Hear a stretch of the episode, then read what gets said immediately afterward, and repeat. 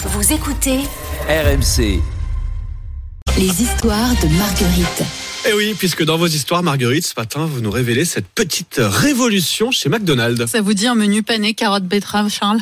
Pourquoi pas euh, Pourquoi pas, mais c'est pas ce que j'avais prévu en entrant chez McDo. ouais.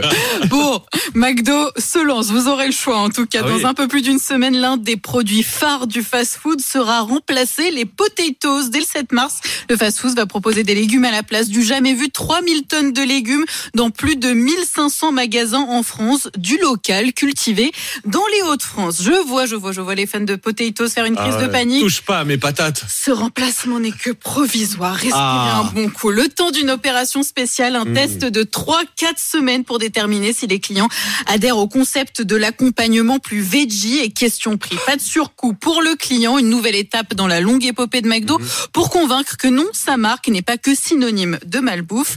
Bon allez, je vais aller commander une petite salade, euh, une petite carotte et puis un bon gros burger.